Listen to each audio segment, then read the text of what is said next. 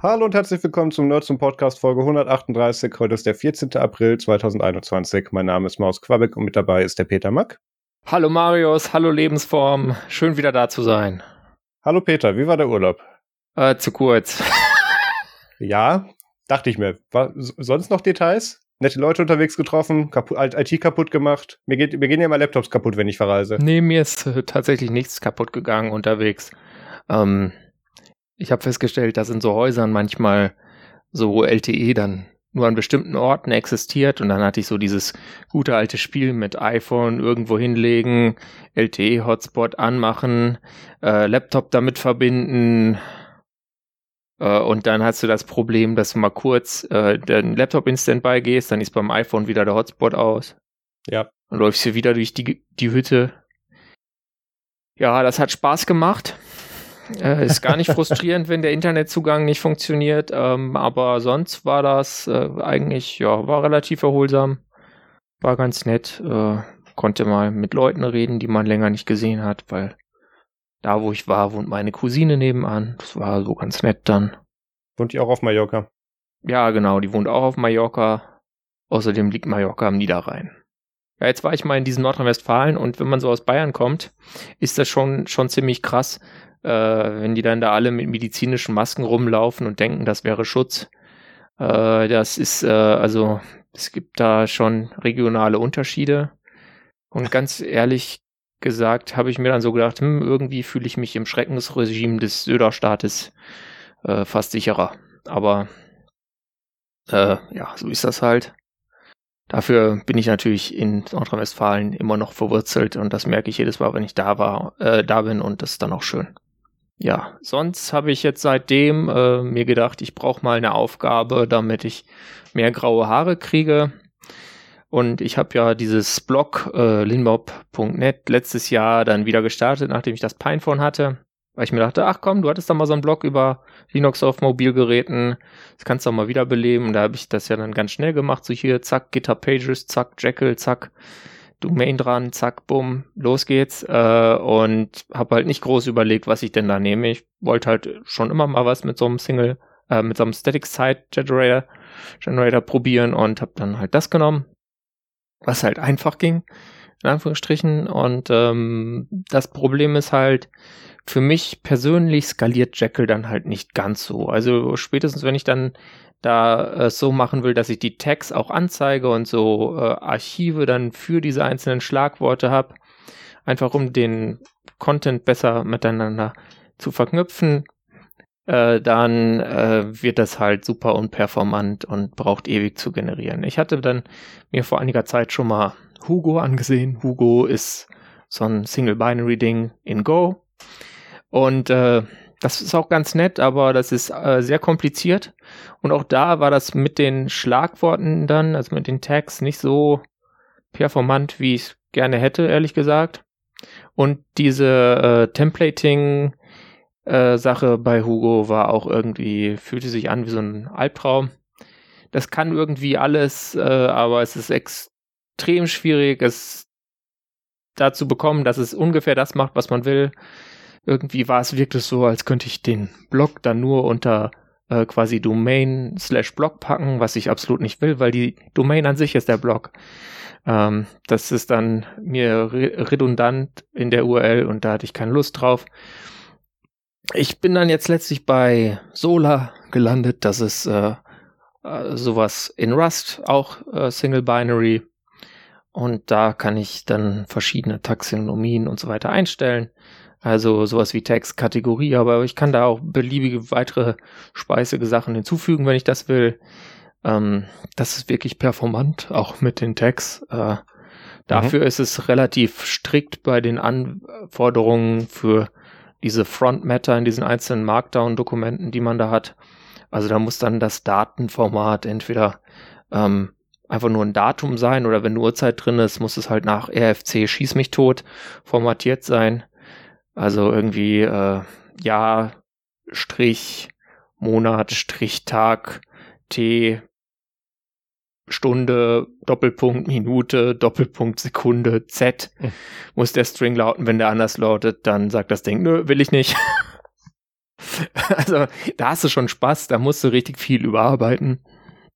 Aber das muss ich eh, wenn ich jetzt die Bilder und so weiter, gerade die alten Sachen, ich will jetzt mein ganzes Archiv da wieder reinbringen. Das sind, ich habe mal, hab mal geguckt, ich habe jetzt momentan 226 Artikel, die nicht, also die alt sind, die nicht auf Linux.net sind und die sollen da wieder hin. Das heißt, das äh, wird mich noch ein bisschen äh, beschäftigen, aber äh, spätestens zum Mai wird alles neu. Und da habe ich jetzt ja noch 16 Tage, also bin ich guten Mutes, dass ich dann vielleicht ein paar graue Haare mehr habe. Aber insgesamt immerhin weniger graue Haare, als wenn ich es mit Hugo machen würde. Ja, schön. Okay, ähm, was habe ich denn gemacht? Genau, ich habe Geld im Internet ausgegeben, wie man das so tut. Und ich habe ah. mir auf Indiegogo ähm, eine Powerbank bestellt. Und äh, das ist tatsächlich spannender, als man denken würde. Ist sogar angekommen. Ich kurz darüber sprechen. Die ist sogar angekommen, ja. Weil das ist ja das Besondere bei Crowdfundern.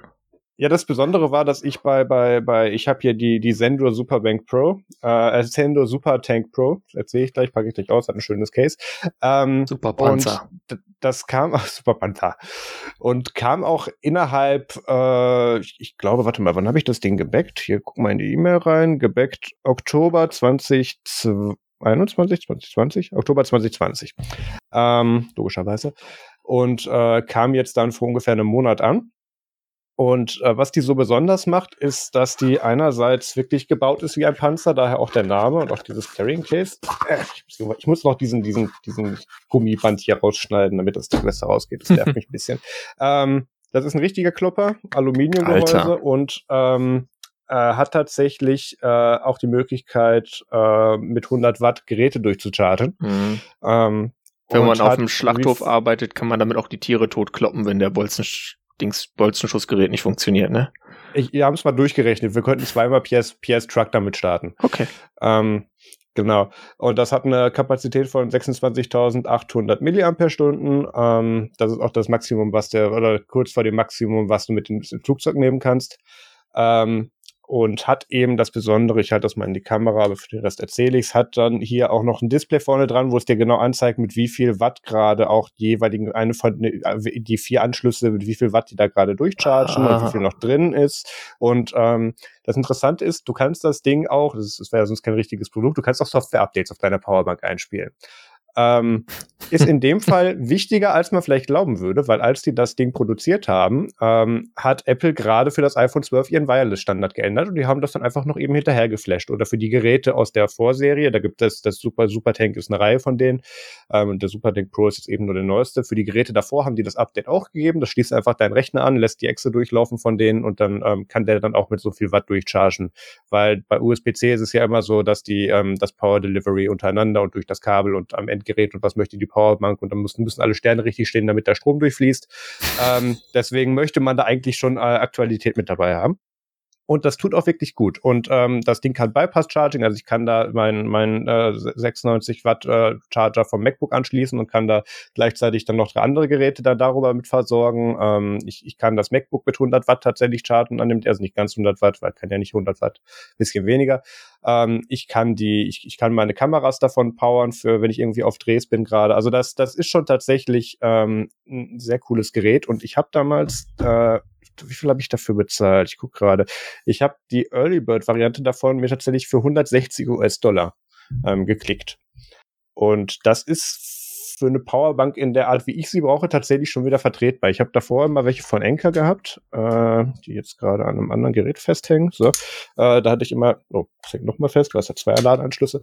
Ähm, habe ich immer diese diese Anker äh, Bomben genommen und das hat jetzt einfach erstmal besseres Charging und ist einfach auch mal um die Hälfte kleiner. Also das da hat sehr viel schmaleren Footprint. Da bin ich sehr ja, gespannt. Ähm, ich will da vielleicht auch noch was zu schreiben, ähm, weil ich krieg da demnächst eine Beta-Firmware, mit dem man dann noch ganz andere tolle Sachen machen kann. Und ich glaube, du kannst auf diesem OLED-Display, was da vorne drin ist, sogar auch Doom spielen, wenn du das möchtest. Ähm, Aber es ist. Also da kann man Dinge mit tun. Endlich mal ein Gerät, was dicker ist als das Librem 5. Ja, aber nicht viel. Nicht er kommt doppelt so dick. Und es kriegt mehr Software-Updates. Achso. Nö, okay. das hier kriegt ständig irgendwelche neuen Debian-Pakete. Dann habe ich mir jetzt dazu dann noch so drei kurze Kabel bestellt. Ähm, alles USB-C auf Lightning, USB-C und auf, und auf Micro-USB. Das kommt dann da einfach ran und mm. kommt da mit rein. Und dann habe ich eigentlich alles, was ich brauche, unterwegs dabei. Was Strom haben. Achso, genau. Es kommt noch ein, sehe ich gerade, es kommt noch so ein, ein Mini-Adapter USB-C auf USB-A mit, da, mit dabei. Mhm. Ähm, den kann praktisch. man dann auch tatsächlich verwenden, falls man noch ein Gerät mit USB-A an der anderen Stelle hat. Ähm, beziehungsweise ein Kabel davon. Aber ja, das, das Ding äh, erfreut mich sehr. Ich habe aber tatsächlich, ähm, weil das ist das, was ich mit meiner, mit meiner Anker Powerbank mache. Du siehst, die ganzen Kabel sind da einfach drin und die bleiben da auch. Und ähm, das hier ist USB-A.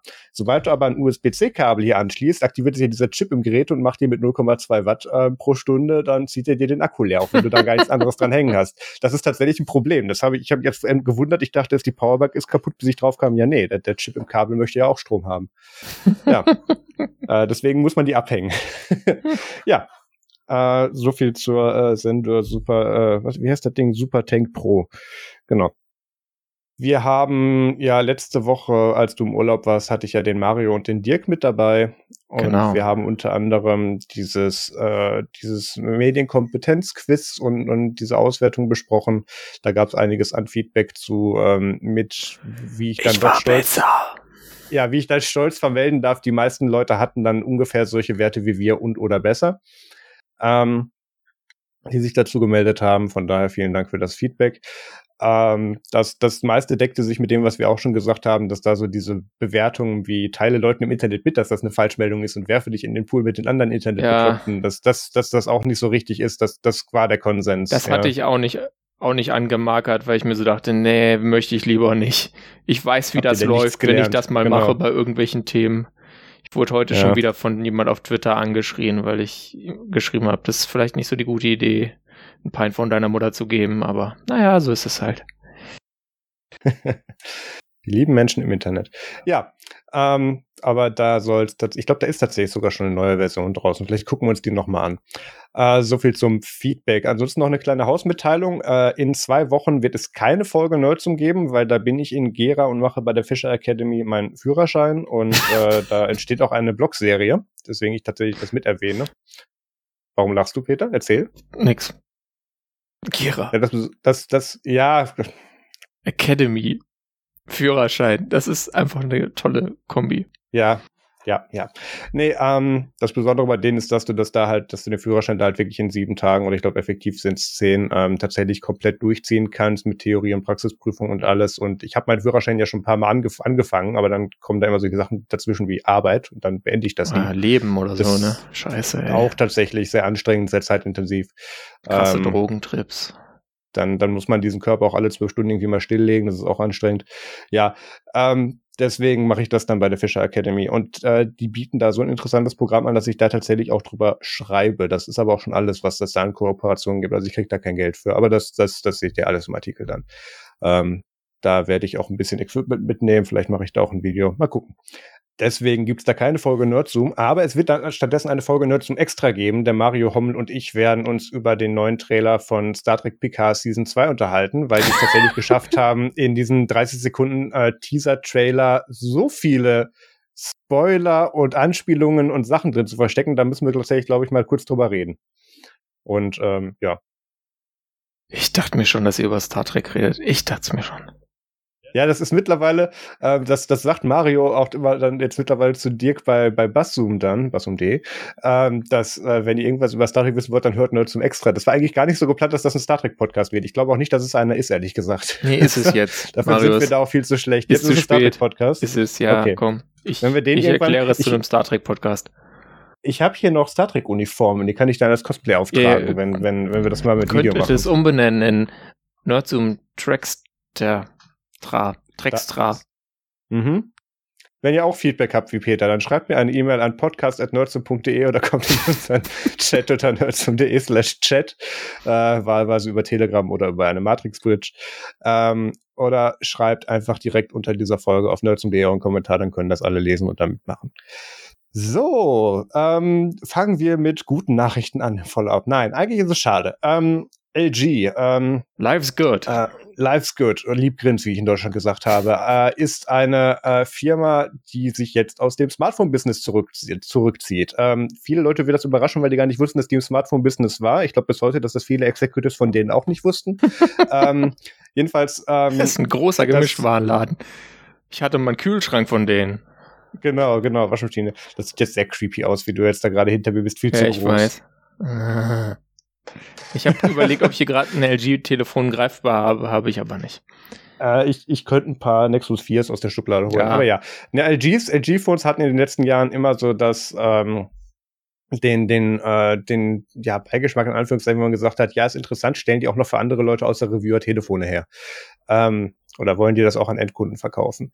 Weil das waren immer sehr interessante Geräte, aber so wirklich an Endkunden empfehlen wollte man die nie. Ähm, Ja. Jedenfalls ist das, äh, das einerseits, wir haben ja über dieses, äh, dieses Rollable Smartphone auch mal gesprochen von LG, was die dieses Jahr noch rausbringen wollten. Das wird Mhm. jetzt sehr wahrscheinlich nicht passieren. Ja, sie, sie hatten dieses komische LG Wing, was so Ja, drehbar war. Dann hatten sie, äh, als die ganzen schönen Foldables aufkamen, haben sie so ein Ding gemacht, was man quasi als externes Display ans Smartphone dran machen konnte, so dran klappen. Und äh, ja, also das äh, waren schon immer interessante Geräte. Ich selber hatte damals das LG G2, so um 2013 rum. Das war quasi die LG-Variante vom Nexus 5, technisch gesehen. Ja. Also auch Snapdragon 800. Ähm, aber da muss ich auch sagen, das war schon okay. Das war auch ein, hatte eine passable Kamera und so weiter, aber ich, ich habe mir danach dann nie wieder ein LG-Gerät gekauft, weil einfach die Software hässlicher war als Standard-Stock Android. Die hatten einfach diese ganzen Icons irgendwie einmal mit Paint geöffnet, einen 13-Jährigen dran gesetzt und dann waren die da drin und es sah einfach nur grauenhaft aus. Also da musste man dann irgendwie ein Custom ROM installieren, was auch natürlich nicht so einfach war, wie wie es jetzt bei einem Nexus gewesen wäre, äh, um dann da äh, eine Software drauf zu haben, von der man nicht, äh, Entschuldigung für den Begriff, äh, Augenkrebs bekommt. ja. Äh, das war schon so ein Ding, ja. Ich hatte als allererst, ne, als zweites, also mein erstes Smartphone war ein Huawei Ideos X3, glaube ich. Warte mal, gucken, ob wir das gerade hier noch finden. Schauen Sie mir beim Googlen zu, alle anderen müssen zuhören. äh, Huawei Ideos X3 war, glaube ich, mein erstes. Ja, das ist das. Das war mein, mein erstes Android-Smartphone. Grottenschlecht, natürlich, aber es, es ging. Ähm, mein zweites Smartphone war aber von LG, nachdem ich das Ideos mal aus, aus der Brusttasche im Hemd mir das runtergefallen ist und dann gesagt hat, Display, kein Touch mehr. Ähm, Brusttasche antennen, ganz schlechte Idee für Smartphones. Ja, ich, ich soll, hätte es auch besser wissen sollen, aber ich habe mich dann natürlich vorgebeugt, als Handy gesagt, flutsch und war weg. Immerhin Äh, hast du es zweites- nicht in die Toilette versenkt. Das passiert Nee, auch vielen das- Brusttaschenträgern. Das habe ich, das ist mir tatsächlich noch nie passiert. Das habe ich noch nie gemacht. Ähm, aber ich hatte als zweites Handy dann das LG E400. Ähm, äh, das hat sich dadurch ausgezeichnet, dass es ungefähr die Akkuleistung von einem halben Tag hatte und dass du keine App-Updates machen konntest, weil der interne Speicher instant voll war. und ähm, das ist jetzt ungefähr 10, 11 Jahre her. Da war Android auch noch auf dem Stand, dass man da nicht einfach mal App-to-SD-Karte machen konnte, obwohl das nicht schon einen SD-Kartenslot hatte. Und ja, siehst du, ähm, mein G2 hatte schon ja. wieder keinen SD-Kartenslot mehr. War aber, es wurde aber besser dann, als ich dann tatsächlich äh, damals noch Cyanogen-Mod drauf machen konnte. Mhm. Ähm, denk mal, das, wegen dem Scheißding bin ich in die Cyanogen-Mod-Szene überhaupt, da habe ich dann mit Porten angefangen. Wegen dem Ding bin ich da reingeraten. Ja. Ähm, bis das Ding dann irgendwann nur noch invertierten Bildschirm angezeigt hat und Touch nicht mehr richtig ging und ich konnte Anrufe nicht annehmen, weil du auf dem Ding drum konntest, wie du wolltest, es ist nichts passiert. Ja. ähm, das, das musste dann weg. Ich weiß aber gar nicht. Doch, gegen einen Motorola mm, Milestone 2, glaube ich, wurde das dann eingetauscht. Oh, mit der schönen Tastatur. Ja, das war kurzzeitig geil, aber das hat im Prinzip die gleichen Probleme mit Akku und Speicher, von daher. Ja, das war, das war einfach auch so eine Wachstumsphase. Da war Android in Ja. einer ziemlich hässlichen Pubertät, Ja, könnte ja, man ja. so sagen. Oder eigentlich noch nicht mal. Also es war eigentlich mehr so Kleinkind, was zahnt. Ja, hält, es ist ganz nett und so, aber hält dich die ganze Nacht wach und irgendwann hast keinen Bock mehr. Das ist richtig. Äh, der Chat merkt gerade noch an, dass wir natürlich alle ganz viele LG Nexus 4 hatten mit Ubuntu und so. Ja, ich habe da immer noch einen mit Ubuntu Touch drauf. So einen mit 8 Gigabyte. Ganz toll. Ich habe ich hab da noch zwei von. Ähm, ja. Jedenfalls, äh, LG möchte jetzt ihre Firmensparte äh, bis, glaube ich, nächsten Monat abgewickelt haben. Äh, es ist, besteht noch die Möglichkeit, dass sich irgendeiner denkt, vielleicht HMD Global oder so, jetzt äh, nehmen wir uns die Firma auch noch und machen da andere Dinge mit oder dass sich irgendeiner TCL. denkt, jetzt meine Vielleicht hat TCL, TCL wieder Zeit. Genau. Vielleicht, vielleicht kriegen wir jetzt Android auf die Fernseher drauf. äh, ne, umgekehrt die Fernseher auf die Androids drauf. und ähm, vielleicht wird das noch gekauft, aber das, das die Geschäftssparte wird abgewickelt und ähm, so wie es aussieht, werden auch nicht alle Mitarbeiter intern, ja, werden nicht alle Mitarbeiter intern äh, weiterverwendet, aber das wird den regionalen Zweigstellen überlassen. Peter möchte jetzt aber noch was anbringen, ähm, dass die Update-Situation von den LG-Telefonen tatsächlich jetzt besser wird als zu der Zeit, wo LG noch aktiv daran gearbeitet hat. das nicht unbedingt. Ich weiß auch gar nicht, wie die zuletzt war, aber sie haben auf jeden also. Fall gesagt, dass sie äh, diese Sie hatten anscheinend eine drei Jahr äh, äh Garantie gegeben, dass sie ihre Telefone ab 2019 äh, quasi drei Jahre lang updaten und äh, das werden sie auch wohl noch machen. Also werden einige von diesen Geräten Android 12 oder sogar 13 noch bekommen. Jein. Ähm, die Policy hatten sie da, die Policy davor hatten sie nicht, aber sie haben jetzt gesagt, dass die für die Geräte, die jetzt rauskamen aus der Serie, ähm, ich glaube hier Wing, Velvet und was war noch die Serie, G und V und die K-Serie. Ähm, die kriegen jetzt dann noch drei Android-Updates tatsächlich.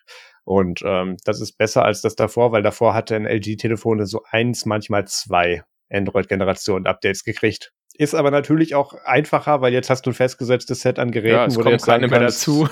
es, es, da wird jetzt nicht mehr dran entwickelt. Die werden den Launcher hoffentlich nicht weiter versuchen zu kaputt optimieren. Oh. Ähm, obwohl es wird mittlerweile auch keinen großen Unterschied mehr machen. Ja. Und ähm, machen da jetzt dann eben, portieren da eben die Android-Version die Sicherheitsupdates drauf, finde ich ganz gut. Also ich würde jetzt nicht empfehlen, wenn du jetzt denkst, jetzt möchte ich ein neues Telefon, dann kauf dir jetzt ein LG, aber wenn du noch eins hast, musst du noch nicht wegschmeißen. Mhm. Ja, und genau. sonst, wenn ihr ältere LG-Geräte habt, äh, da gibt's dann auch ein paar, die werden unterstützt von Lineage OS 18.1, was jetzt drauf ist. Und das ist basierend auf Android 11. Lineage äh, ist dieses doch immer noch, glaube ich, sehr populäre Custom ROM äh, Projekt, welches äh, aus Cyanogen Mod hervorgegangen ist, nachdem dann Cyanogen Mod eine Firma gegründet hatte und es dann zwischen dieser Firma und der Community quasi ein, äh, ja, wie das schon mal so ist, äh, nicht so gute mhm. Zusammenarbeit gab. Äh, und jedenfalls hat das jetzt ein paar neue Features, unter anderem, dass alle Lineage OS Apps Dark Mode unterstützen. Das wird äh, die OLED-Freunde wahrscheinlich freuen. Ähm, der Standardkalender ist jetzt basiert jetzt auf dem Open Source Kalender ITAR. Den habe ich auch mal genutzt, der war ziemlich gut. Statt dem äh, angegrauten AOSP-Kalender, den Google ja seit längerer Zeit jedenfalls nicht mehr sichtbar pflegt. ähm, Sie haben eine äh, Open Source App für verschlüsselte Backups namens Seed Vault äh, in, inkludiert, was ich ehrlich gesagt sehr gut finde, weil ich weiß noch, dass ich, als ich noch Lineage OS nutzte, ich habe kürzlich auch diesen Blogpost wieder gefunden. Und zwar ist mir an Ende 2019 mein Google Pixel XL äh, quasi vom einen Tag auf den anderen äh, in Anführungsstrichen verstorben. Also geht einfach nicht mehr an, während im Telefongespräch abgestürzt. Seitdem geht nichts mehr, irgendein so Qualcomm Download Mode. Und äh, ich hatte natürlich dann keine ordentlichen Backups von allen Daten auf diesem Gerät. Also das meiste war in der Nextcloud, aber ein bisschen was ist verloren gegangen und da hätte mir sowas wie Seed Vault geholfen. Von daher finde ich das super, dass sie das jetzt äh, mitschippen. Und sie haben auch eine äh, äh, ein Update für ihre Music App. Das hat jetzt, die hat ein neues User Interface, aber ich meine, come on. Die meisten Leute nutzen wahrscheinlich tatsächlich, auch wenn sie Lineage OS Nutzer sind, mittlerweile Streaming-Dienste.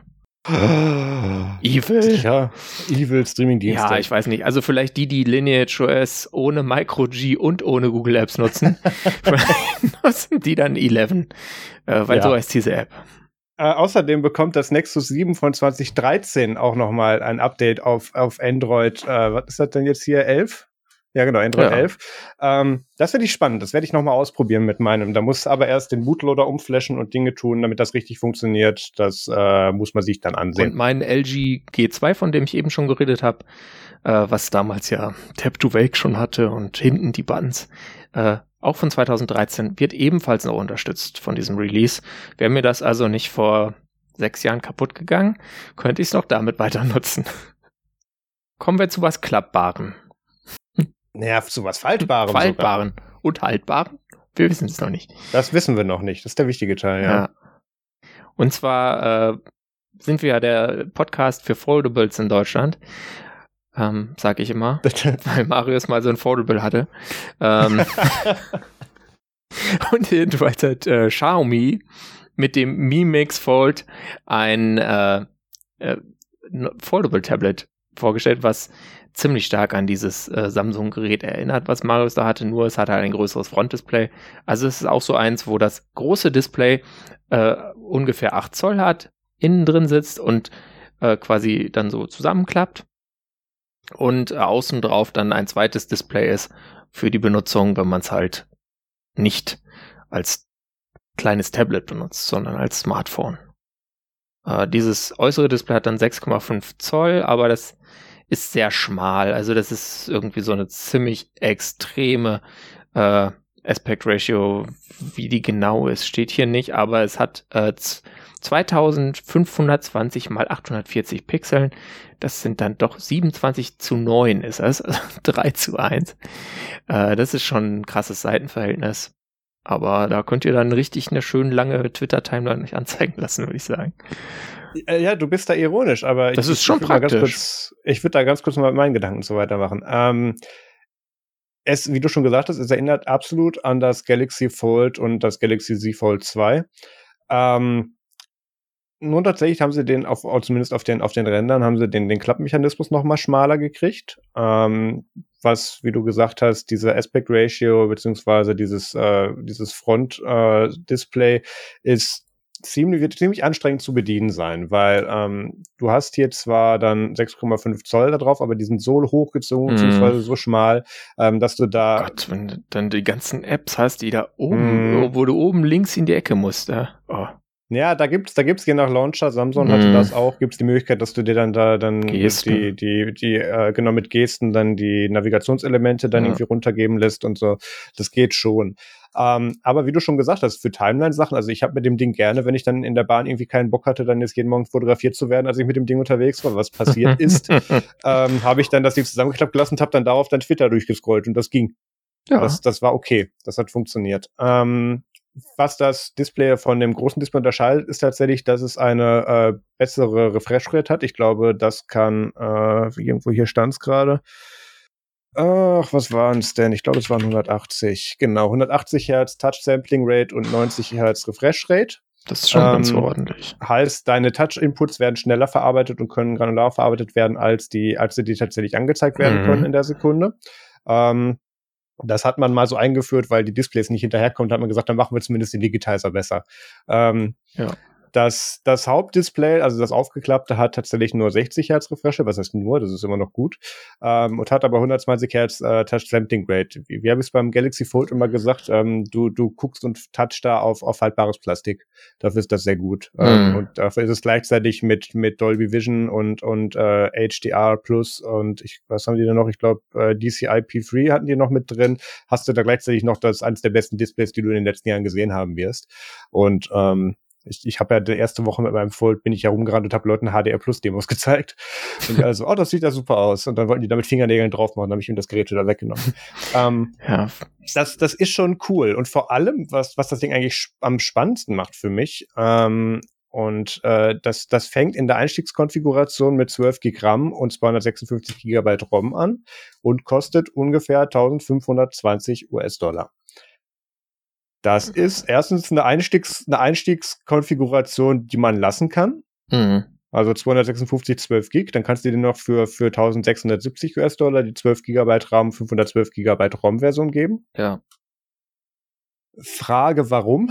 Ähm, selbst wenn du Media Consumption darauf machst, das Ding hat 5G-Support, das Ding ähm, hat, ich weiß gar nicht, ob es SD-Karten-Support hat, ich vermute schlichtweg einfach nein. Ähm, sonst würden sie hier nicht die verschiedenen Tiers angeben. Ähm, und du kannst dir aber die Übervariante für knapp 2000 US-Dollar geben lassen mit 16 GB RAM und 512 GB Storage. Ja. Also selbst Android ist nicht mehr so schlecht, dass du 16 GB RAM dafür brauchst. 12 Gig, ja, würde ich nehmen. Aber äh, nee, also das, das kann man schon machen. Und vor allem mhm. für 1.5 ist das Ding wesentlich näher dran als die äh, knapp drei, die mich damals theoretisch ja. das Galaxy Fold gekostet hätten oder mittlerweile die 2.7 oder 2.6, die das fürs Z Fold 2 zahlst.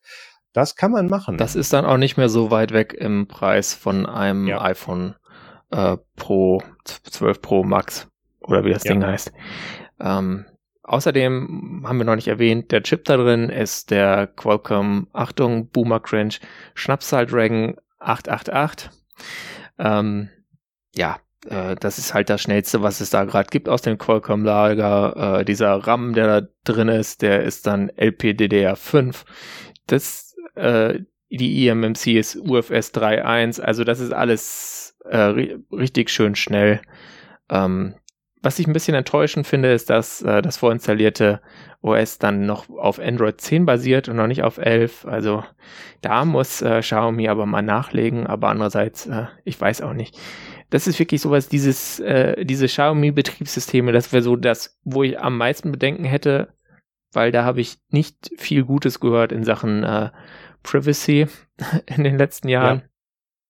Aber von der Hardware her, glaube ich, ähm, kann man da vorbehaltlich Haltbarkeit äh, nichts Negatives zu sagen. Definitiv interessant und preislich voll im Rahmen.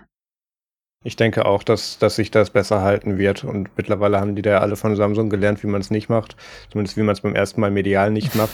das hat ja diese ganze Foldable-Sparte überhaupt so in Verruf gebracht. Wenn die damals einfach geil gewesen wären beim Rauskommen, hätte denen niemand irgendwie irgendwelche Fragilität unterstellt. Ja. Und mittlerweile, leider ist das, was du zuerst mit den Dingern verbindest. Ähm, ich äh, guck mal, ob ich das zum Testen organisiert kriege. Ich habe da einen Kontakt bei Xiaomi. Mal schauen. Der ist zwar eigentlich für die Rollersparte zuständig, aber vielleicht kriege ich ein Telefon von dem. Ähm, das ist ja auch so, wie du gesagt hast, äh, von Waschmaschinen bis äh, irgendwelchen Küchenappliances machen die auch alles. Äh, da ist Xiaomi nicht anders. Ich habe eine ich hab ne Luftpumpe von Xiaomi auch. Aha, ist die gut? Ähm, nein. Ähm, heißt die Xiaomi Air? Äh, nee, aber äh, die hatten ganz viele äh, Punts auf ihrer, auf ihrer, äh, in ihren Produktabbildungen, als, als ich das Ding gekriegt habe. Ich weiß es nicht mehr.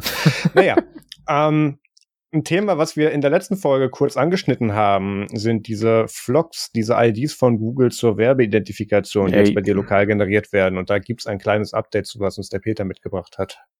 Ja, es gibt da jetzt von der EFF, das ist diese Electronic Frontier Foundation, eine Seite, wo man testen kann, ob jetzt der eigene Browser dieses Vlog schon äh, mitbringt.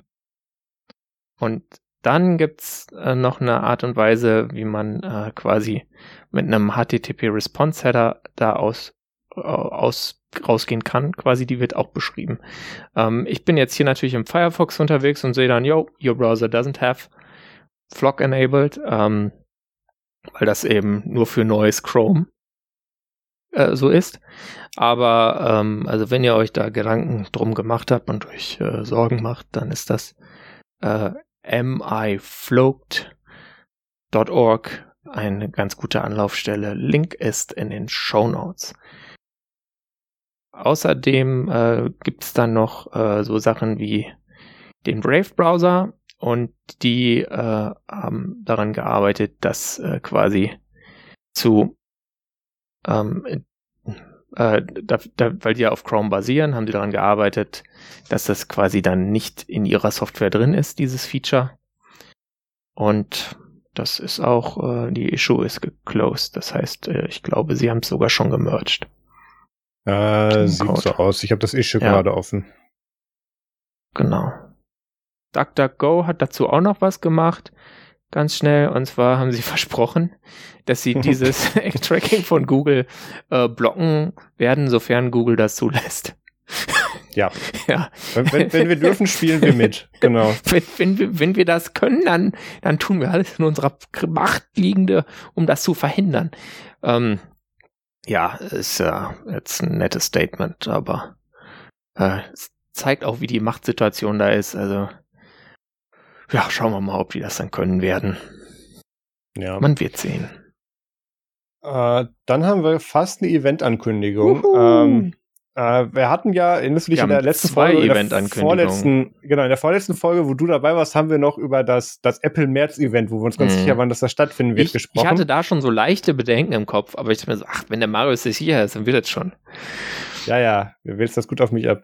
Ähm, es kam dann, äh, es stellte sich dann raus, nee, doch nicht, äh, kein Apple-Event im März, aber ähm, tatsächlich eins im äh, April, und zwar am 20. April, äh, was man jetzt in Amerika dann wieder mit schönen 420 angeben kann. Und das Schönste ist, ähm, unter, äh, von den ganzen Beat-Jokes, die wir hoffentlich von Craig Federighi in dieser Demo dann zu hören kriegen, die Eibung ist, ist das, ist das, ähm, dass äh, Siri sich tatsächlich verplappert hat. Wenn man Siri fragt, ich rede gerade gar nicht mit dir, schalte ich ab. So, wenn man, wenn man Siri fragt, ähm, ja, hier fühlten sich Geräte angesprochen. Wenn man Siri fragt, welches Event oder wann das Apple-Event denn stattfinden würde, dann hat es dir tatsächlich gesagt, äh, am, am, am 20. Äh, April im Apple Park.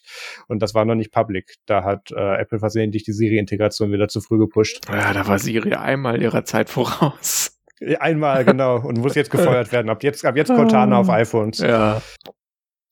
Ja, das ist doch ganz nett. Da sind wir mal gespannt, was da kommt. Ich glaube, wir müssen die Gerüchte, die wir beim letzten Mal vorgetragen haben, also vor vier Wochen, äh, ähm, mhm. etwas mehr als vier Wochen, als wir zuletzt zusammengesendet haben, nicht nochmal wiedercoin. Da hat sich nee. jetzt nicht so viel Neues ergeben. Äh, und das wird man jetzt dann relativ bald sehen. Und wenn wir das nächste Mal senden, werden wir sicher über diese Neuvorstellung berichten. Da gehe ich stark von aus. Ähm, da werden wir auch wieder mit den äh, Kollegen wahrscheinlich ein, äh, ein, ein, eine, was ist denn das, Big Blue Button Session zusammen machen. Ähm, das, das, das kündigt dann aber auf Social Media noch an, da könnt ihr gerne mit dazu kommen.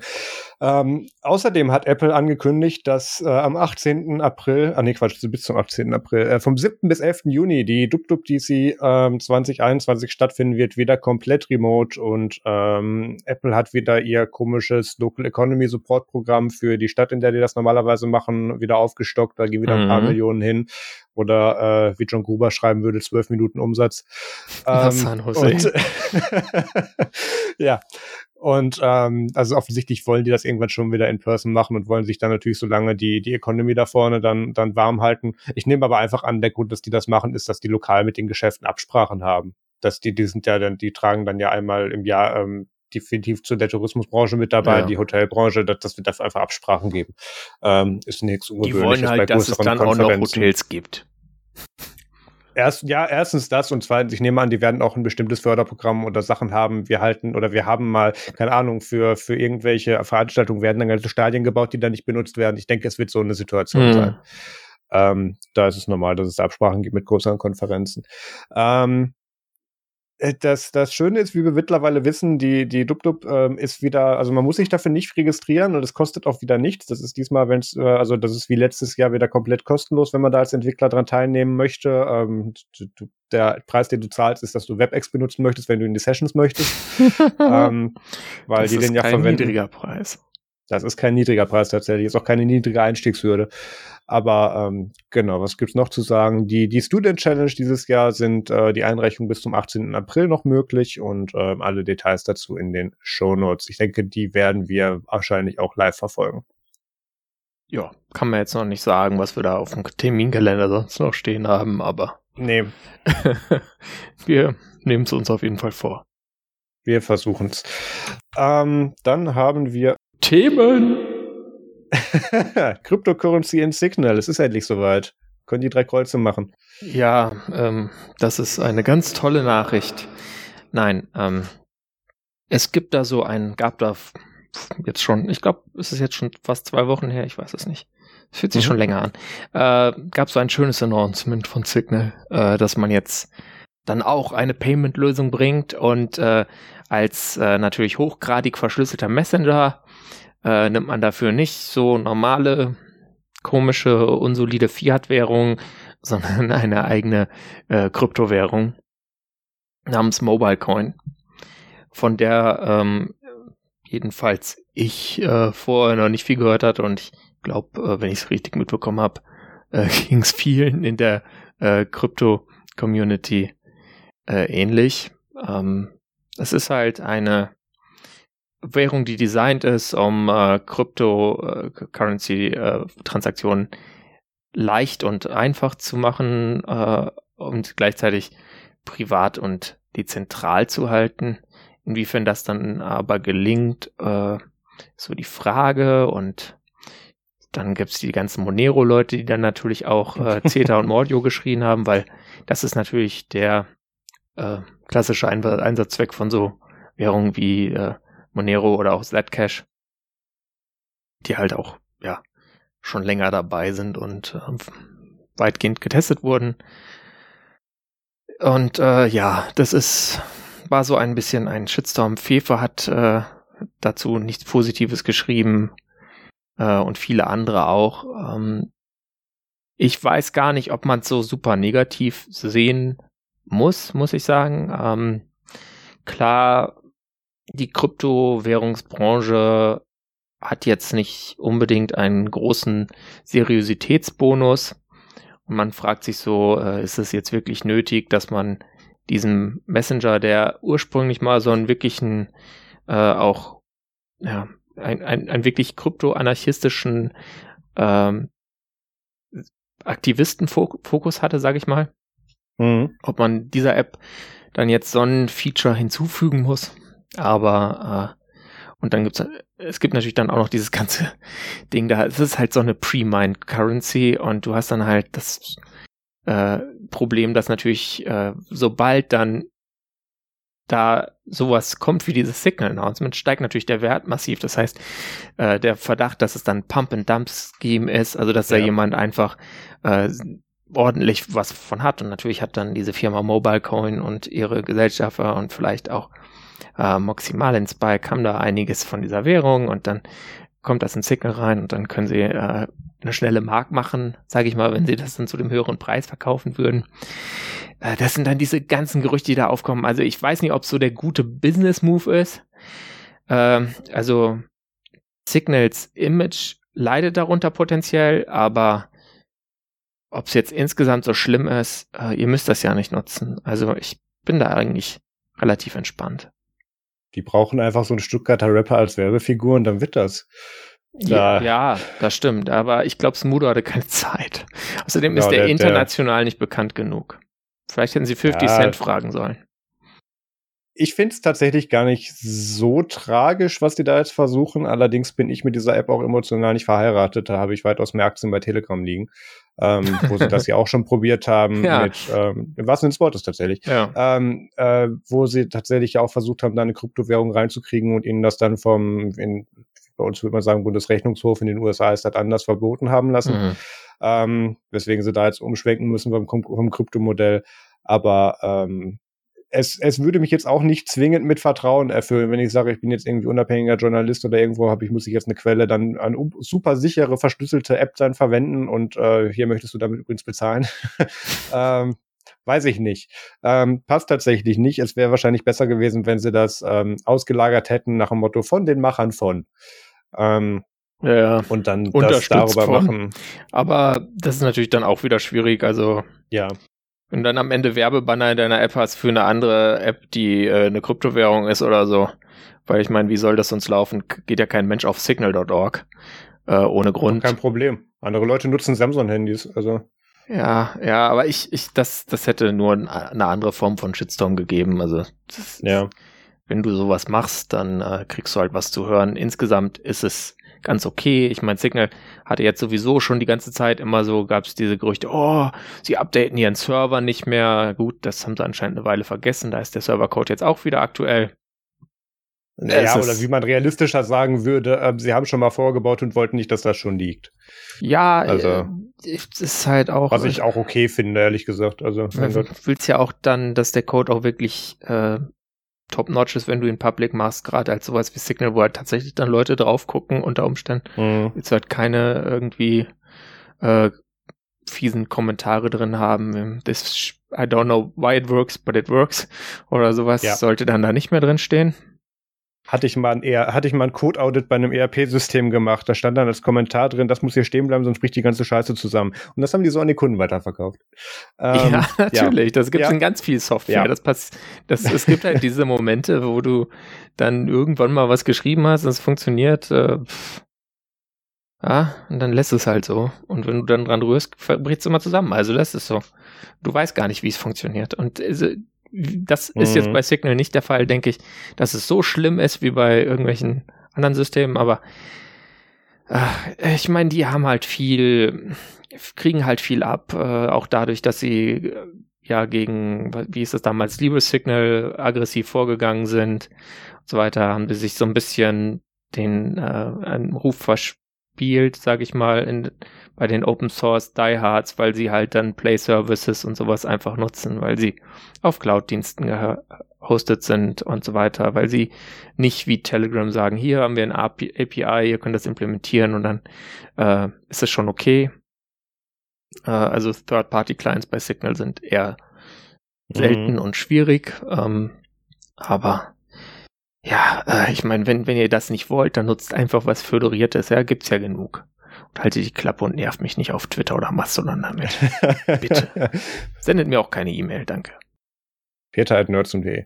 ähm, das, um es mal ganz kurz von der anderen Seite noch zu betrachten, man könnte denen jetzt ja auch mal einfach unterstellen, dass sie tatsächlich versuchen, hier eine privatsphärenorientierte Cryptocurrency ja. mit Blockchain, das sind eigentlich Wörter, die widersprechen sich in meinen Augen, äh, zusammenzuschustern. Ich habe die aber auch nicht verstanden. Unterstellen wir einfach mal, dass die das ist und dass die das machen wollen und ähm, bauen das gleichzeitig in eine App rein, wo sie die, wo sie eine gute Schnittmenge haben von Leuten, die sich mit der Materie auskennen, die eventuell sogar nutzen wollen. Ja, also es die ist vielleicht nicht, sogar so einen Bedarf komplett haben. verkehrt. Es ist, die das vielleicht sogar schon. nutzen wollen würden. Ja gleich, gleiches wie bei, wie bei Telegram damals, nur mit dem Unterschied, dass du damit als äh, im Prinzip äh, Messaging-App Nummer drei bis vier, je nachdem, wo, wo wie du zählst, mhm. ähm, im Prinzip mal ganz kurz deine Kryptowährung auf Millionen von Anwender direkt mit verteilt hast und sie schon da ist und, und ähm, du die Nutzerbasis dadurch automatisch schon hast.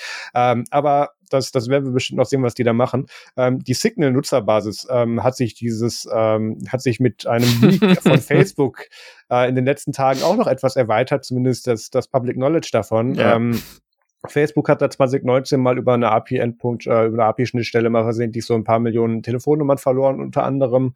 Ähm, alle Profildaten eigentlich, kann man nichts machen. Und ähm, da war unter anderem die Telefonnummer von Mark Zuckerberg dabei die Handynummer und ähm, die hat dann einfach mal einer in sein Adressbuch gepackt und geguckt, ob er den den ähm, den äh, den Account dann bei Signal findet und äh, tatsächlich ähm, Mark Zuckerberg ist auf Signal. Das hat äh, Dave Walker dann tatsächlich auch nochmal geschrieben und äh, wie hat das, wie hat das betitelt? In other turn of events, Mark Zuckerberg, Mark Zuckerberg also respects his own privacy by using a chat app that has end-to-end -end encryption and isn't owned by Facebook. ja, ja, ich meine, der musste ja, der Mark musste ja auch testen, ob denn diese Verschlüsselung überhaupt was taugt, bevor sie in WhatsApp hat einbauen lassen. Ne? Ja, ja, das hat er alles selber gemacht in zwei Abenden. Nee, der hat dann einfach mal Signal installiert und geguckt, ob es überhaupt funktioniert, ob da überhaupt Nachrichten ankommen, denke ich. Und aus der Zeit ist das noch. Da würde ich ihm jetzt nichts unterstellen. Also, es, ich, ich finde das auch weitaus, also natürlich ist es witzig, dass, dass man da jetzt dann irgendwie Mark Zuckerberg findet, aber mein Gott, der, der nutzt bestimmt auch Apps von Firmen, die ihm noch nicht gehören. Also, mein Gott, warum nicht? Was? Ja, ja. Darf er das? Er versucht ja, die immer zu kaufen. Ach ja. Ja, ein Stürmchen im Wassergläschen. Genau. Ähm, falls ihr auf, auf dem Level mitmischen möchtet, guter Übergang, ähm, könnt ihr tatsächlich auch, äh, wenn ihr noch einen alten Gameboy habt, dann anfangen, damit äh, eine Blockchain zu meinen. Ähm, es gibt einen äh, Mod, da habe ich einen Link äh, von The Verge äh, in den Show Notes zugepackt. Zu die Möglichkeit, dass du mit einem originalen Gameboy dir äh, äh, ja im Prinzip darüber äh, meinst. Das ist natürlich grottenlangsam und ähm, ich glaube ja, roughly 125 trillion times slower than a dedicated mining machine, schreibt The Verge ja. in der Unterüberschrift. Ähm, du brauchst im Prinzip ein bisschen modifiziertes Linkkabel und du brauchst ein Raspberry Pi Zero, damit du Pico. dann ans Netzwerk kommst. Pico, Entschuldigung, Pico, äh, damit du das Ding ins Netzwerk kriegst und dann SD-Karte dranhängen kannst, auf die die Blockchain passt, weil das ist natürlich bei beidem auf dem internen Speicher vom Gameboy nicht möglich. ähm, ja, aber dann kannst du auch über deinen äh, originalen Gameboy dann tatsächlich meinen. Äh, ist auch ein Video dazu in den Show Notes. Ja, das könnte einer der langsamsten Wege sein, mit Bitcoin zu meinen. Also ja. ja da könnt ihr vielleicht eher Mal gucken, ob euer wissenschaftlicher Taschenrechner nicht noch schneller ist, wenn ihr da einen Bitcoin-Miner drauf macht. Da habe ich mal mit mit äh, Kollege Kohutek äh, äh, tatsächlich mal, als wir bei ihm oben in der Slowakei waren, dann mal ein Experiment so gemacht. Das geht tatsächlich. Äh, war auch ungefähr gleich erfolgreich und das Ding ist irgendwie nach fünf Minuten ausgegangen, weil es überhitzt ist natürlich. Aber muss halt ja. vorher Kühler dran bauen, Mario. Das ist so. Ja, Anfängerfehler. eine aktive Wasserkühlung für deinen Taschenrechner, damit das richtig geht. Genau. Hängst einfach an Fluss dran, so wie so ein Kernkraftwerk. Das müsste kalt genug sein. genau. Okay, apropos äh, Prozessoren kühlen. Ähm, Google hat da jetzt auch so Anwandlungen. Ähm, sie haben festgestellt, alle um sich um sie herum bauen jetzt ihre eigenen Chips, weil sie damit besser fahren können und sich besser integrieren können und solche Sachen wie Legacy abbauen und äh, bessere Batterielaufzeiten und Performancewerte erreichen können. Deswegen möchten die das auch machen. Und das Gerücht ist nicht neu, aber was jetzt ähm, rauskam, ist tatsächlich, dass in den neuen Pixel-Geräten der GS101-Prozessor von Google verbaut werden soll. Wenn ich es richtig verstanden habe, im Artikel weiterhin ARM-basiert, aber ja. ähm, jetzt dann halt von Google. Was, was denken wir darüber? Ja, das ist ein interessanter Move. Ist jetzt nicht komplett unerwartet. Google hatte schon vorher mal Chips äh, mit eigenem Branding verkauft, aber das waren Rockchip CPUs. Das war der äh, Rockchip RK3399, der dann als Google OP1 in einigen Chromebooks drin steckte. Ja. Äh, und jetzt haben sie quasi, das wurde auch seit Jahren gerüchtet, mal einen eigenen Chip gemacht. Sie hatten ja schon äh, also ein eigenes System on a Chip gemacht. Sie hatten schon vorher eigene Chips äh, für ähm, Security Features. Da hatten sie dieses Titan M-Ding, und dann hatten sie noch so ein äh, Neural Core immer, um bei diesen Pixel-Telefonen diese harten Berechnungen zu machen, um aus diesem schlechten Sensor geile Bilder zu kriegen. Um es mal so zu sagen. Also, ist ja, halt, ist so. Ja, war ist halt, so. ist jetzt auch gerade, also. Und es hat funktioniert. Ja, und jetzt machen sie halt fürs Pixel 6 mal äh, dann tatsächlich einen eigenen Chip, den werden sie natürlich auch wie alle anderen irgendwo fertigen lassen in einem möglichst effizienten Prozess hoffentlich. Und äh, werden da dann auch einiges ähm, an äh, fremden Cores, glaube ich, weiter benutzen. Wir wissen jetzt nicht so hundertprozentig genau, äh, wie genau dieser Chip aussehen wird. Also ja. was für ARM-Cores da verbaut sind, ob sie vielleicht tatsächlich äh, da eigene Cores genommen haben, aber wahrscheinlich werden sie nur irgendwelche von ARM in einer Konfiguration zusammengestöpselt haben. Ja. Und so weiter. Es ist auf jeden Fall äh, interessant und zeigt, dass sie das Pixel-Lineup nicht nur als reines Hobby bezeichnen, äh, ansehen, denke ich, äh, sondern äh, ist auf jeden Fall schon ein anderes Commitment, wenn du anfängst äh, zu sagen, wir bauen da jetzt mal ein eigenes System on a Chip für. Ich, ich stimme mit dir überein, dass ich auch denke, dass die das Chip-Thema ernst nehmen, aber nicht aus den gleichen Gründen wie du. Ähm, also einerseits, es wird noch gerumort gerade, dass die das äh, mit, mit der Samsung-Produktionsstraße bauen wollen. Ähm, da sind wohl Gespräche geleakt, aber da weiß man noch nichts Genaues offiziell. Ähm, ich glaube, schon, dass die das Thema der Chipproduktion sehr ernst nehmen. Ähm, das wollen die tun. Aber die, ich sehe nicht, dass die das deswegen mit den Pixeln machen, weil die die Pixel so ernst nehmen, weil die Pixel ihre einzigste Spielstraße gerade sind, bevor sie die Dinger so weit produktionsreif und, und funktionsreif haben, dass du die in die Chromebooks machen kannst, vor denen sie eine ganze Menge mehr unterwegs haben. Hm. Also ich denke eher, dass sie das machen wollen. Weil da verlieren die Chromebooks ja auch gerade so ein bisschen, seitdem man da irgendwelche schlecht gekühlten äh, äh Standheizungen aller Intel Core i7 äh, reinbauen kann, verlieren die auch so ein bisschen an Performance Boost gerade. Ja, gut. Beziehungsweise an, an, an Batterielaufzeit.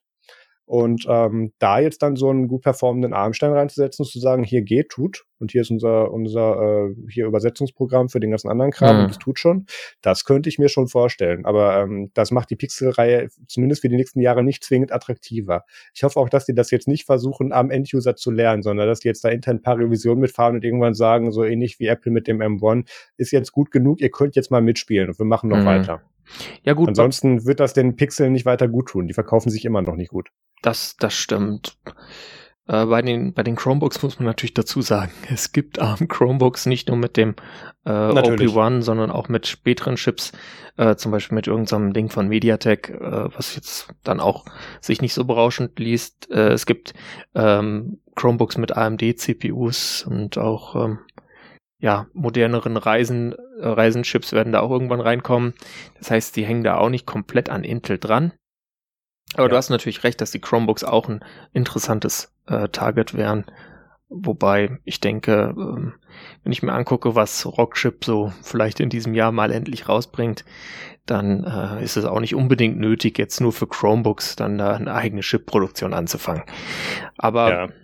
generell äh, frage ich mich vor allem bei der Pixel-Serie jetzt, heißt das, dass sie jetzt dann auch mal endlich einen anderen Kamerasensor nehmen, weil da haben wir jetzt seit dem Pixel 2 den gleichen. Das wird langsam einfach ein bisschen das ist dünn. ja schon, das ist ja schon ein Meme. Ja, Ähm, also ich habe ver ich hab vergessen, dass es auch Chromebook gibt, die nicht von, äh, von Google hergestellt werden. Deswegen fehlte mir da kurz der Vergleich, klar. Aber ich meinte jetzt, wenn sie dann wirklich ein First-Party Chromebook herstellen von denen mit eigener Software, eigener Hardware und eigener Chip, also aller das Apple-Prinzip, das kann gut funktionieren. Und ich denke, dass sie da auf den Pixels erstmal üben werden.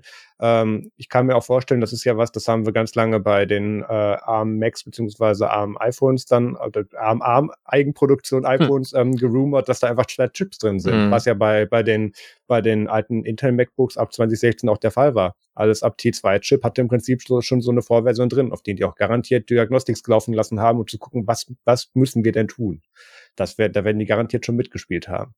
Ähm, ein, Telefon rauszubringen mit zwei CPUs drin, ist in der Regel eine schlechte Idee, weil du dir damit, egal wie optimiert du bist, zweifachen Stromverbrauch holst. Was? Ähm, das ist voll super.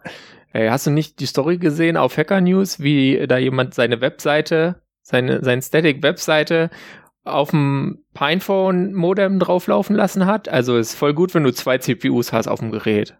Das wollt, ja, das hast du ja sowieso, aber die dann auch aktiv so zu Ja, richtig dass benutzen. beide nutzt. Für Sachen, Ja. für die sie nicht gemacht sind.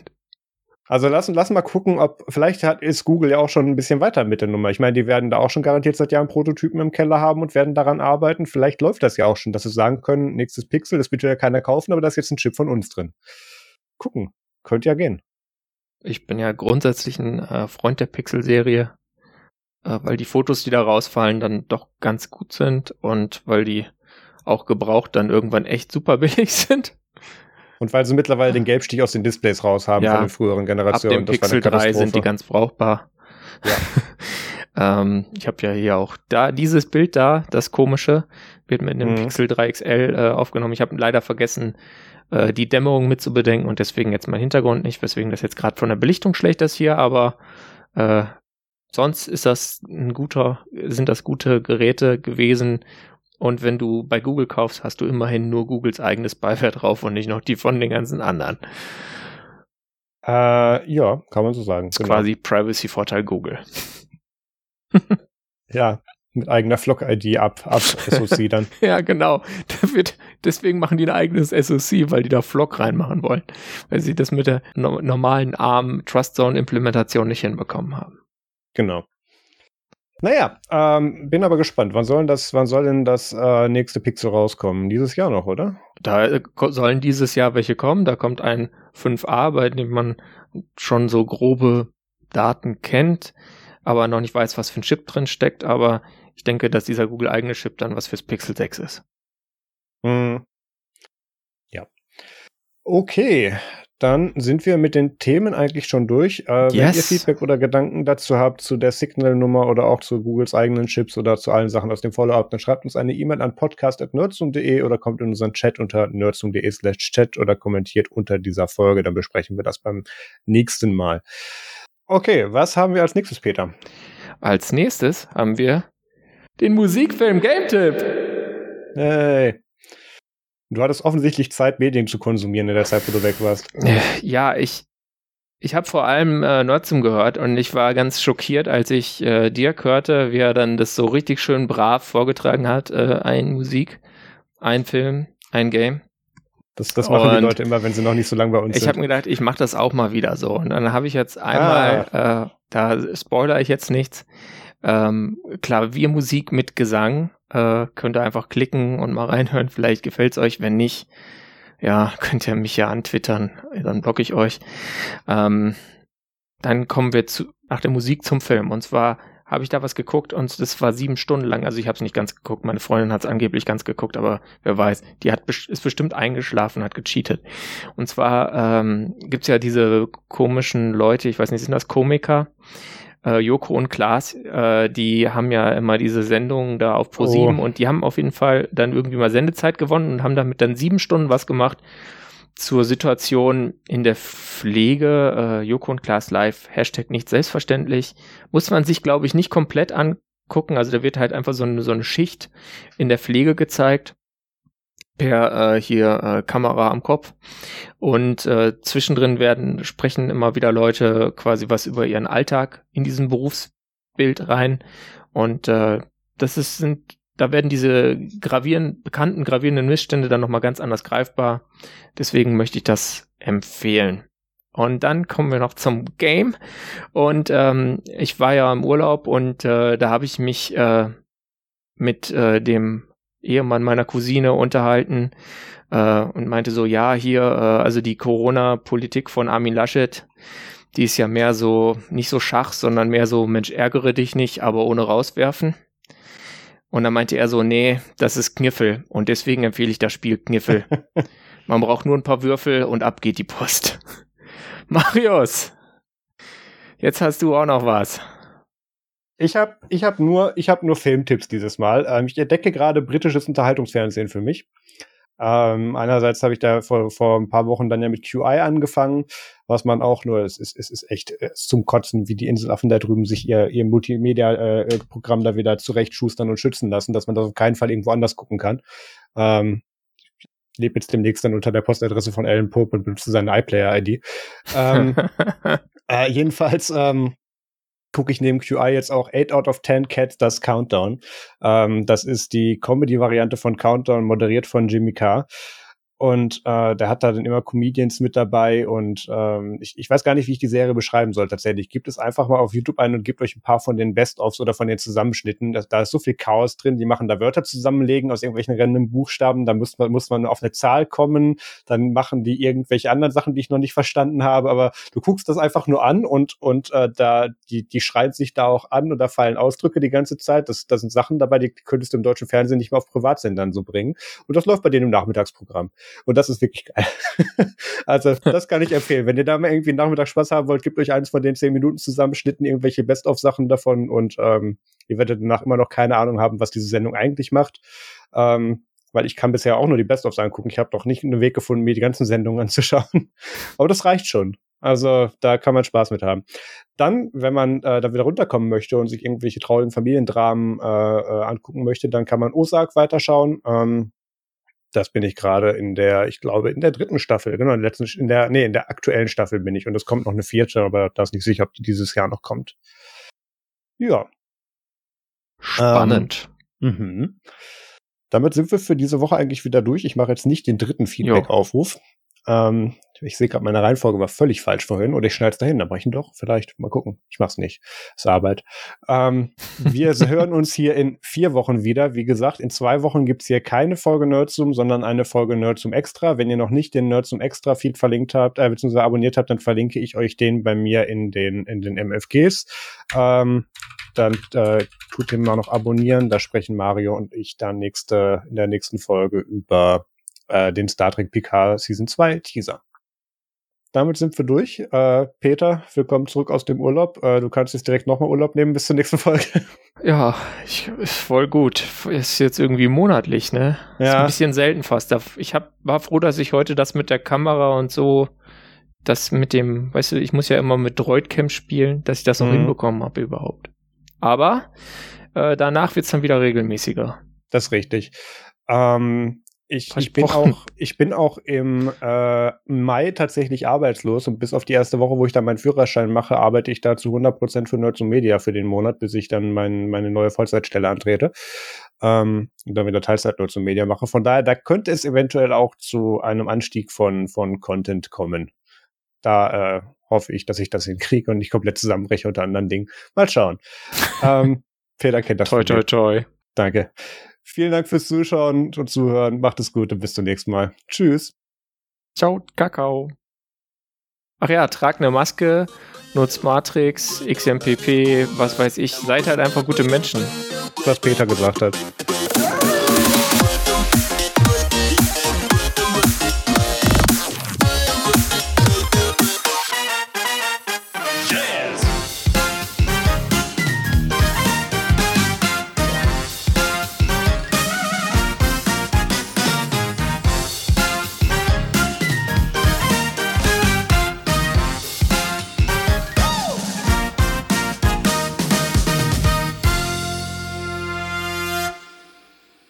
I'm a Justin. Just a real person doing a real comparison between Mac and PC. Come on. These are all PCs? Oh, yeah, Intel. Nice. Whoa, my face just unlocked that. That's so cool. And I've never seen a screen like this before on a laptop. Wow. And let's see over here. So these are the newer Macs? Yeah. Okay, so gray and grayer.